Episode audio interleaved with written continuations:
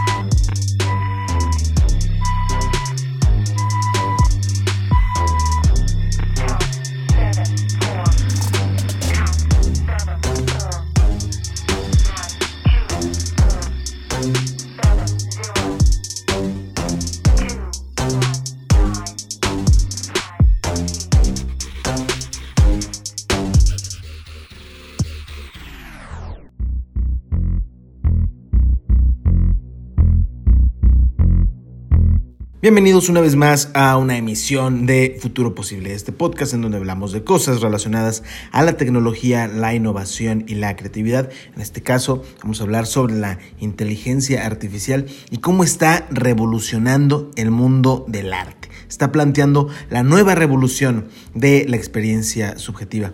Eh, hasta hace poco eh, me parece que el arte era una de esas pocas áreas que se creyeron exclusivas para la experiencia humana. Sin embargo, ya hay software y máquinas que pueden crear piezas originales o imitar obras de autores reales. El debate está en si esto se puede o no considerar arte.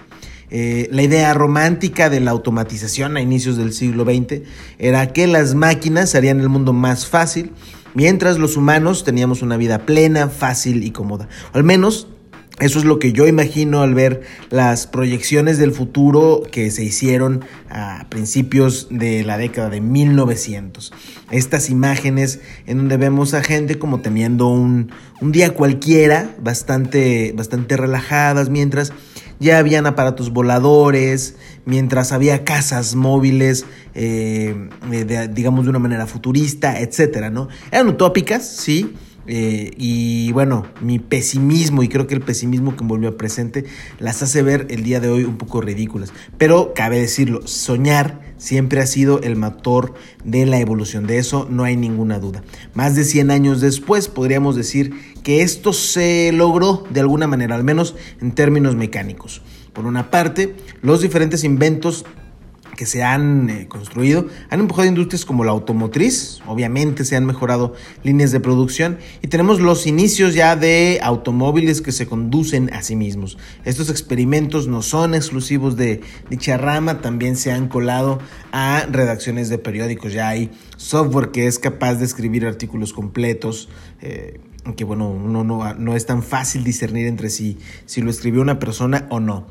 El lado oscuro de toda esta moneda es la incertidumbre frente a la pérdida del trabajo. Hay máquinas y robots que ahora pueden producir más rápido, más barato, con mayor lógica y menor margen de error.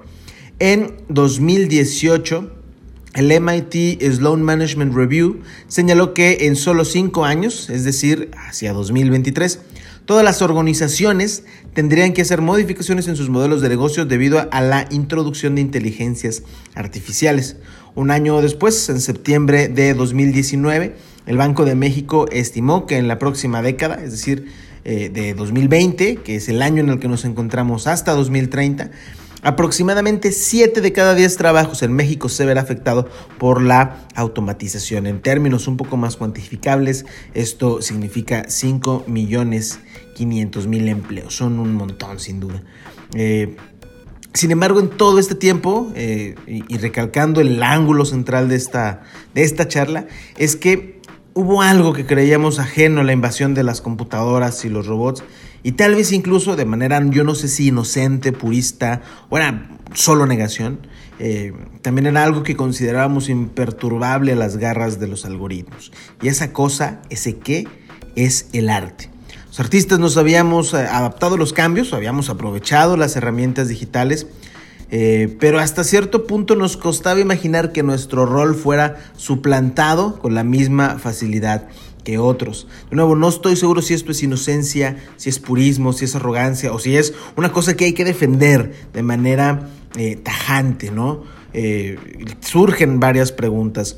¿Cómo podría una máquina, eh, que al final son un conjunto de fierros que procesan datos, crear una experiencia subjetiva? ¿De qué forma una computadora va a ser capaz de emular eh, la precisión del pincel sobre los lienzos para capturar la atención de una persona en un cuarto lleno de más personas, ¿no? Eh, ¿Qué hay del cine, por ejemplo, la literatura o la escultura? Eh, que no, no, hablamos solo de la parte del producto final que se vende como arte, ¿no? sino también hablamos del proceso, cómo una máquina va a razonar, reflexionar y decidir entre eh, conflictos éticos, morales, culturales, etc. Eso, eso esa es la parte que causa eh, bastante conflicto. Yo no sé si incluso esta frase sea como muy extraña, pero es, yo no sé si lo sublime pueden hacer de los ordenadores y los datos fríos. Es una cosa que me parece que hay que reflexionar bastante. La respuesta, eh, sin embargo, creo que ya más o menos se deja ver por ahí y tiene que ver con la inteligencia artificial y el machine learning, tal cual, ¿no? Para dejarlo en términos sencillos, esto se requiere a programas de computadora diseñados para enseñarse a sí mismas o a otros computadores, a otros ordenadores, eh, a aprender y a partir de ahí reproducir una actividad o una acción.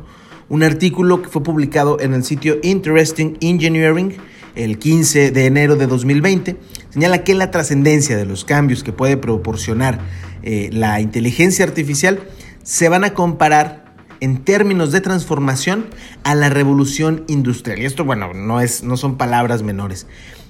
Uno se preguntaría, bueno, ¿y qué tiene esto que ver con el arte?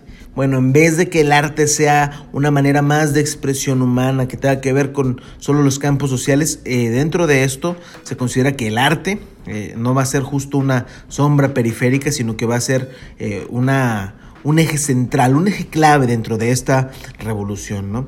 De acuerdo con esta publicación, se considera que el binomio de arte e inteligencia artificial, pues también hay que decirlo, está en su etapa de infancia, ¿no? es, es muy joven.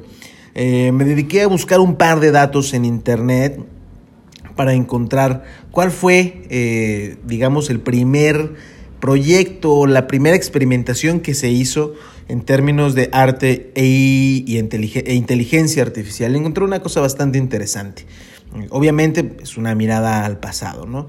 De manera muy concreta, es una mirada a 1993, fecha en que el artista y programador inglés Harold Cohen lanzó Aaron, que es un proyecto eh, que fue realizado y financiado por la Universidad de Stanford. Em, podríamos decir que Aaron es la primera, como, como lo decíamos, la primera inteligencia artificial enfocada al arte.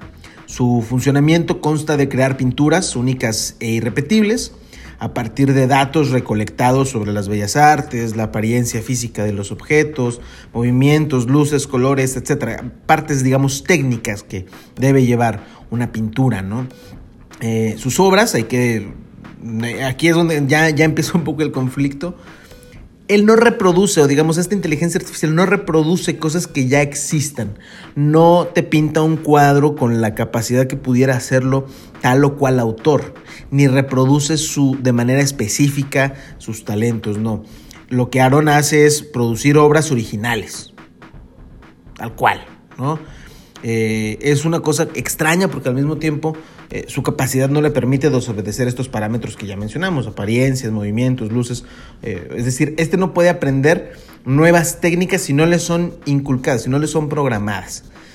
pero al mismo tiempo de cero puede él, a través de todos estos conocimientos, crear una pintura. ¿no? La pregunta central de todo esto es, ¿eso lo podemos considerar arte? Es decir, por un lado, si tenemos la, generación de material original mediante técnicas artísticas, eh, las piezas, para decirlo con claridad, han sido montadas incluso en museos y admirados por personas de la vida eh, real, ¿no? Eh, lo que hay que preguntar es, ¿qué está ausente entonces para que podamos considerar esto como arte o, o no? Se trata solo de la privación humana del proceso artístico, es decir, si nosotros quitamos el factor persona, factor gente, humano, eh, hombre, mujer, es, es, eso lo que deja eh, que una pieza ya deje de ser considerada arte. Nos hace falta que detrás del lienzo o cualquiera de estas eh, plataformas digitales hay una reflexión o un conflicto moral, una postura estética, no producto de, de los datos fríos, sino de, de, un debate interno. Tiene que haber una declaración de principios, una sentencia política, que esto me parece como central en, la, mayor parte del discurso del arte.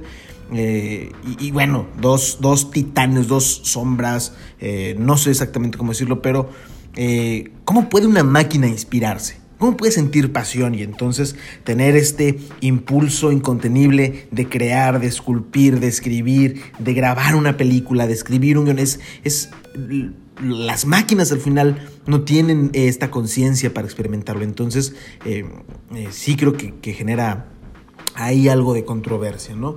Y bueno, hasta este punto, eh, que he hablado como un poco más de los datos en sí, a mí me parece que sí es arte. Y estoy muy de acuerdo en uno de los memes más populares eh, de al menos 2020, 2019, 2020. Tal vez es una explicación irreductible, un poco reductible, perdón. Pero me parece que es, eh, en este caso el meme tiene razón y es eh, que sí, sí se trata de arte, solo que no estamos listos para esa conversación. a partir de acá hay un poco de cosas, temas un poco más técnicos, ¿no? Aquí voy a ceder un poquito las preocupaciones personales para, para abordarlas. Eh, después de, aquí estamos hablando de 1973, se siguió experimentando muchísimo, hubo un avance sin duda importante eh, y las cosas dieron un brinco bastante considerable en 2014 cuando fueron presentadas las redes generativas antagónicas, que son en, inglés eh, son conocidas como las Generative Adversarial Networks, que son, son eh, una parte importante de en, qué momento nos encontramos hoy en día en cuanto a las tecnologías de la inteligencia artificial y el arte. Que en pocas palabras son algoritmos profundos que utilizan dos redes neuronales en vez de, en vez de una, que se están confrontando entre sí con datos se empujan eh, de alguna manera, obviamente en sentido metafórico, eh, se empujan, se, están como en un, en una estira y afloja, eh, una especie de lucha por generar nuevos datos a partir justamente del contraste de dos posturas diferentes. ¿no? Este, este modelo fue desarrollado por un científico llamado Ian Goodfellow y podríamos decir que este intercambio de ideas, como que sería como una discusión interna entre la computadora, al final arroja un nuevo resultado, algo que previamente no existía, que es como digamos si la computadora llegaba, llegara a una conclusión propia, que ya desde ahí el planteamiento me parece sumamente interesante. Eh, sin embargo, fue en un, año, un añito después, en 2015, cuando Google, ya saben, este gigante, aprovechó esta estructura para diseñar un programa que, eh, si no mal recuerdo, fue cuando el tema saltó ya de manera mundial, ahora sí, en, cómo las inteligencias artificiales y el arte se estaban vinculando, y es con el proyecto Deep Dream. Este programa fue diseñado por Alexander Mordintevsk, eh, que, bueno, este programa busca y reconoce patrones en imágenes usando la pareidolia sintética algorítmica. Pareidolia, ahí como un dato extra, es esta manía del cerebro o esta, este síntoma de que uno puede ver caras en las cosas. Eh, en este caso, la inteligencia artificial del programa se enseña a sí misma a ver, entender y reconocer el mundo a través de imágenes que le son proporcionadas. Estas imágenes sí vienen de un input eh, externo, es decir, una persona eh, le, da estas imágenes o bien puede recogerlas de algún sitio en internet. De esta manera, eh, una imagen una imagen real, digamos, si yo le tomo una foto a un árbol y luego la subo a este programa, el programa lo que hace es encontrar los elementos eh, claves, ¿no? Si, por ejemplo, yo le tomo una foto a este árbol, pero además ahí se ven carros y va pasando un niño, bueno, eh, el programa mediante el algoritmo que tiene va separando las estructuras de las imágenes y dice, ah, bueno, para que un árbol sea un árbol, tengo que fijar que hay un tronco y hay una copa donde están las hojas, ¿no? Y los va abstrayendo.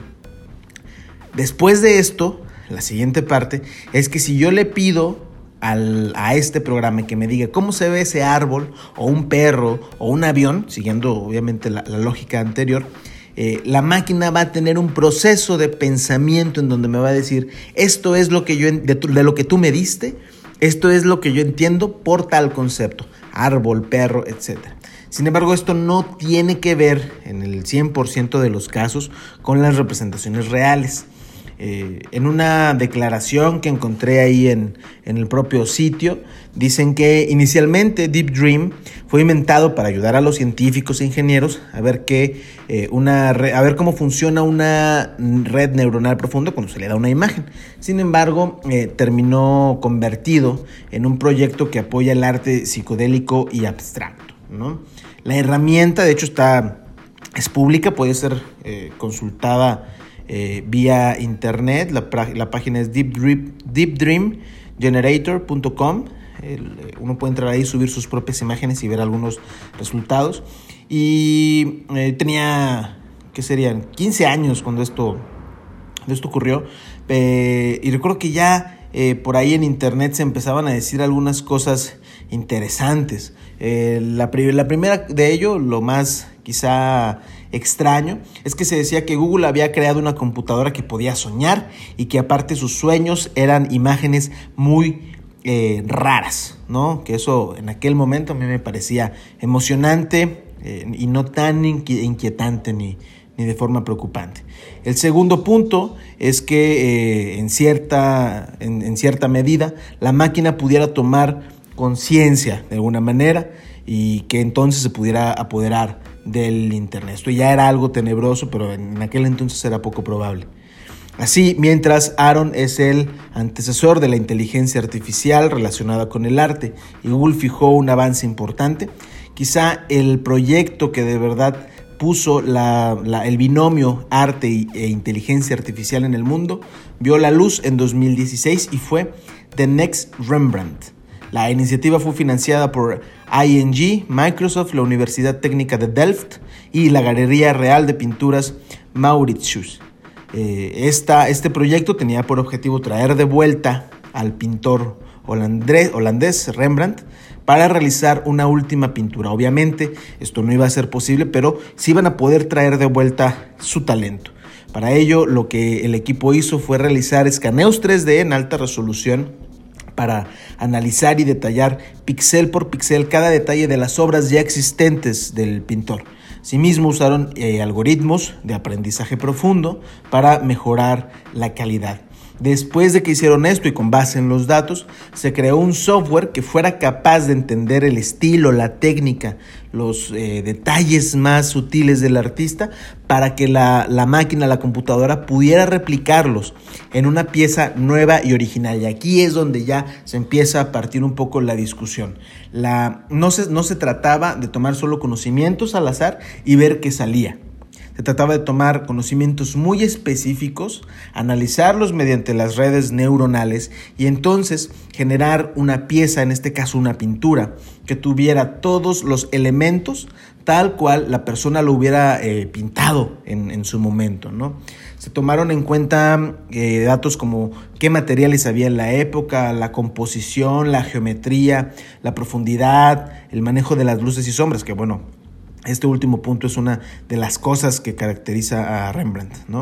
Eh, el resultado, justamente, fue no solo una pintura eh, que recreaba el estilo, el estilo del holandés, sino que se tuvieron datos suficientes para dar el mismo tipo de trazo que el pintor daba con los pinceles. Esto obviamente no solo creaba una, una, imagen parecida, sino que incluso la textura era idéntica a los originales. Para esto se usó una máquina que medía la profundidad y al final se lograron eh, poner 13 capas de tinta distintas, una encima de la otra, para que alcanzara incluso la, altura adecuada. ¿no? el, resultado pues es una imagen bastante famosa que por ahí va a estar eh, en, algunos links y en la nota principal de este, de este podcast. Eh, ¿Qué podríamos decir de este caso? Diríamos que en este caso fue arte o, no. Si, quitáramos el factor, si, si le mostráramos esta pintura a alguien que no sabe que estuvo diseñada o pintada en este caso por una computadora, ¿le podría conmover de igual manera que alguien que contempla los originales de Rembrandt? Es una, es una cosa eh, que de verdad aquí es en donde no, no, no queda claro todavía en el debate ético en qué momento, en qué, en qué parte se centra la discusión de si es arte o no. Y bueno, obviamente no soy un experto en el tema, pero en una exposición mucho más precisa, eh, el que sí es experto es un programador y performer llamado Mike Rugnera, que él tiene un canal en YouTube de PBI's Idea Channel, y él comenta que la parte importante para considerar algo como arte no es su origen, sino la apreciación. Él nos dice que incluso si tenemos que, debatir si algo es arte o no, seguramente lo sea y por eso está generando debate. Pero eh, en, la tesis que nos presenta Mike, él dice, lo que hace al arte es la audiencia. ¿no? explica que eh, al mismo tiempo es algo subjetivo. Lo que para algunos puede ser una pieza completamente excelsa y profunda, para otros puede resultar estúpido y banal. Y bueno, yo no puedo estar más de acuerdo eh, con eso. Rugner aquí apunta que eh, en el conflicto sobre la inteligencia eh, artificial haciendo arte no es si lo van a hacer o no, porque tenemos que asumir que ya lo hacen, más allá de si estamos o no de acuerdo.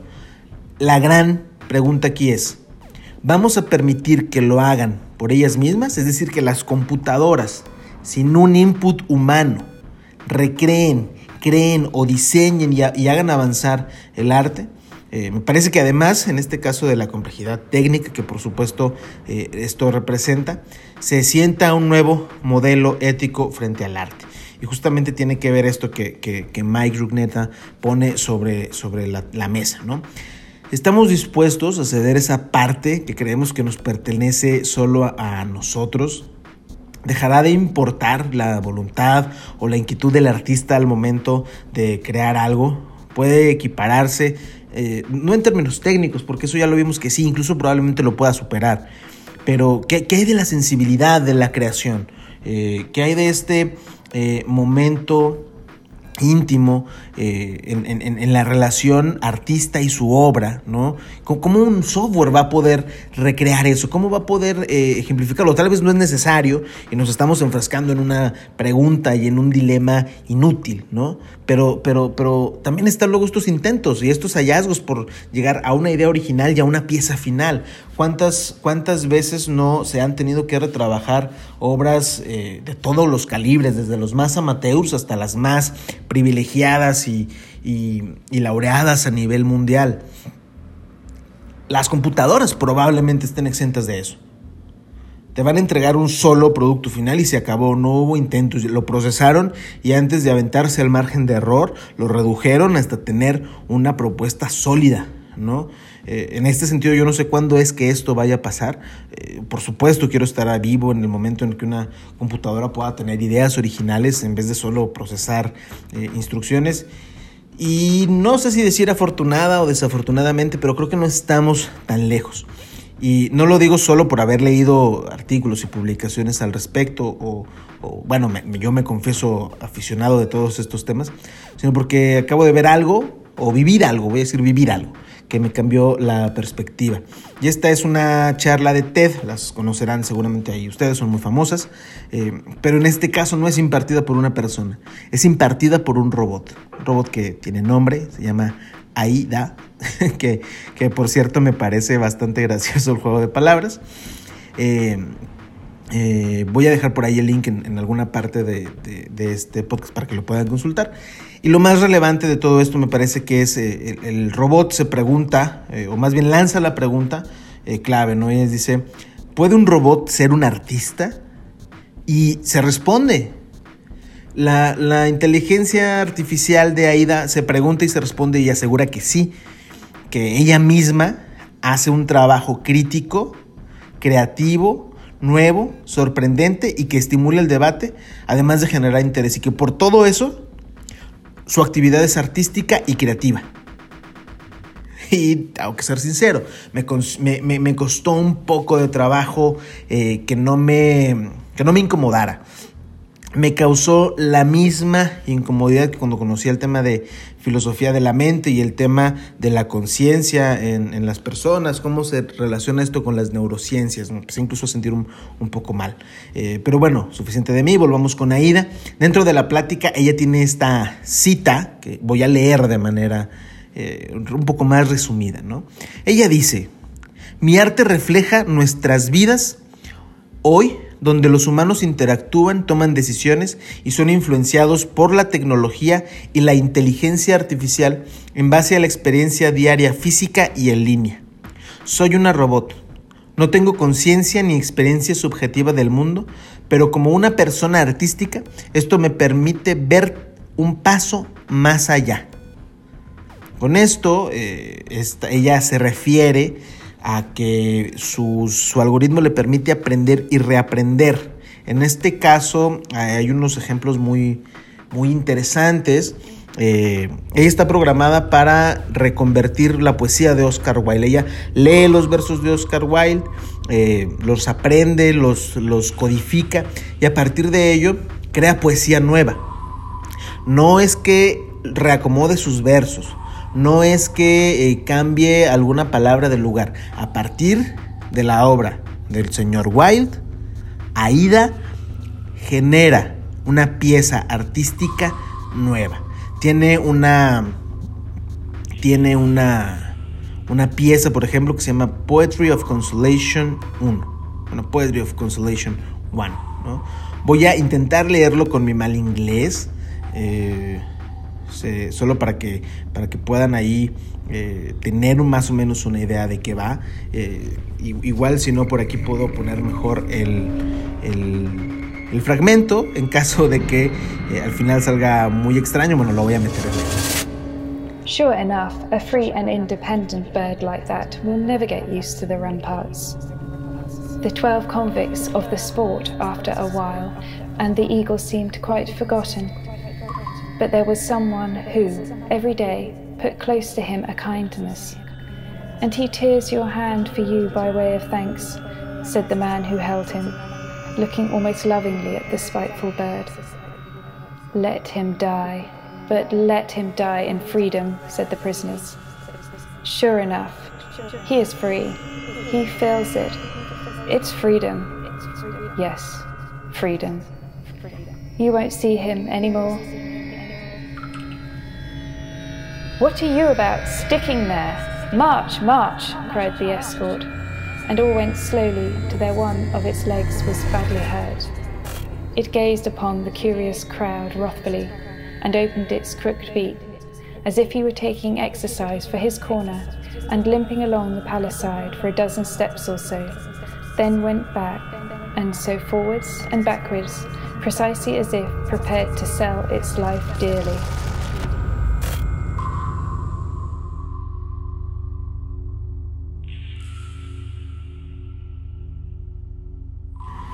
Así es. Acabas de escuchar poesía escrita y leída por un robot. Por un robot. Aida, además de esto, también dibuja, pinta y crea esculturas. Suena eh, incluso como una versión mucho más completa de lo que un artista convencional puede hacer, al menos hoy en día. ¿no? Supongo que hasta cierta manera eh, es así como debe sentirse el futuro, prometedor e incierto al mismo tiempo. Eh, recientemente, además, conocí dos proyectos que también involucran el arte y la inteligencia artificial.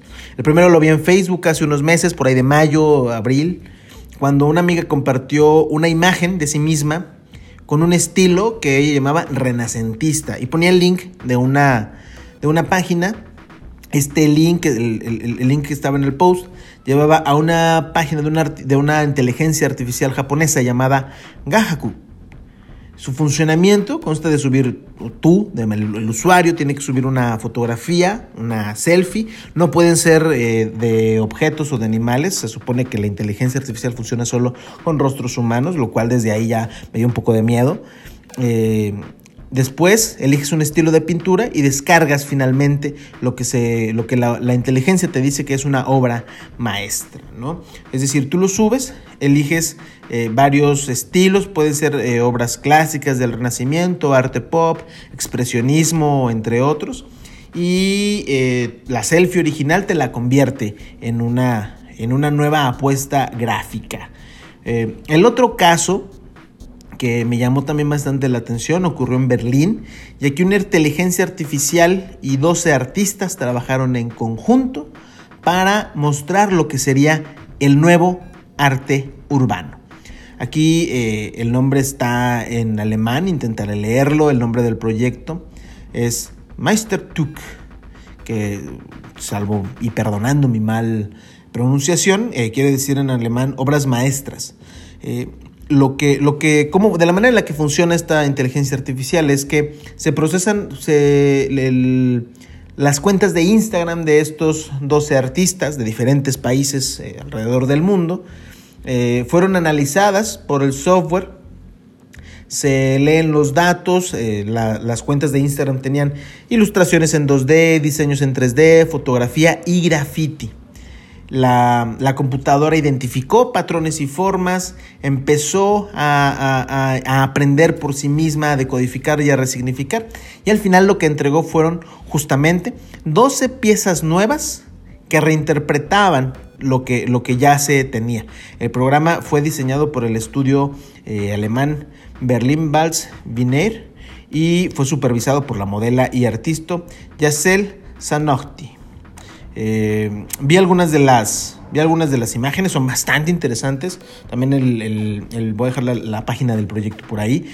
Y aquí además me parece que hay un factor adicional y es que todo esto fue financiado y esponsoreado por la marca de bebidas alcohólicas Jagermeister, ¿no? Es decir, ya, eh, ya empieza a haber mecenas, ya empieza a haber marcas que están promoviendo e impulsando el arte generado no solo por personas, sino por computadoras. Así que creo que es una cosa eh, que no, le tendríamos que quitar el ojo de encima.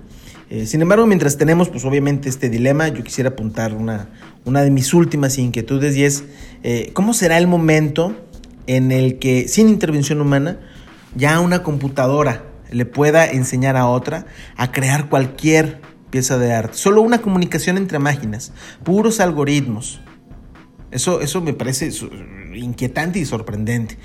Eh, para, responder la pregunta central de este artículo, si las computadoras pueden o no hacer arte, yo creo que no es fácil, aunque parezca que sí, ya lo mencionaba al principio, creo que estamos más eh, inclinados hacia la parte de la balanza que dice que sí, no cabe duda que una de las cosas que hace falta es experimentar, debatir, eh, sobre todo ver qué otro tipo de cosas pueden generar las computadoras mediante la inteligencia artificial. Creo que esto va a cambiar de manera radical la perspectiva de cómo se vincula el trabajo creativo entre una persona y una máquina. Van a dejar de ser herramientas y van a empezar a ser creadoras también.